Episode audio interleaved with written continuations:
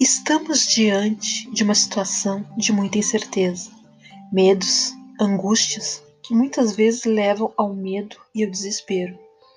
Fica difícil entender como será o futuro e ficar tentando projetar aumenta ainda mais o desconforto. Eu queria deixar aqui oito dicas para ajudá-los a lidar melhor com o que está acontecendo. Alimente sua mente e alma com conteúdos saudáveis.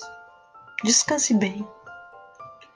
Busque ter uma rotina com hora para acordar, relaxar, trabalhar e se divertir.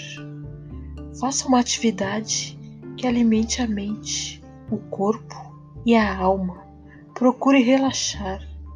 Cultive a prática de gratidão e solidariedade coma coisas saudáveis e nutritivas. Experimente a refeição contemplativa e assim você enfrentará melhor a pandemia.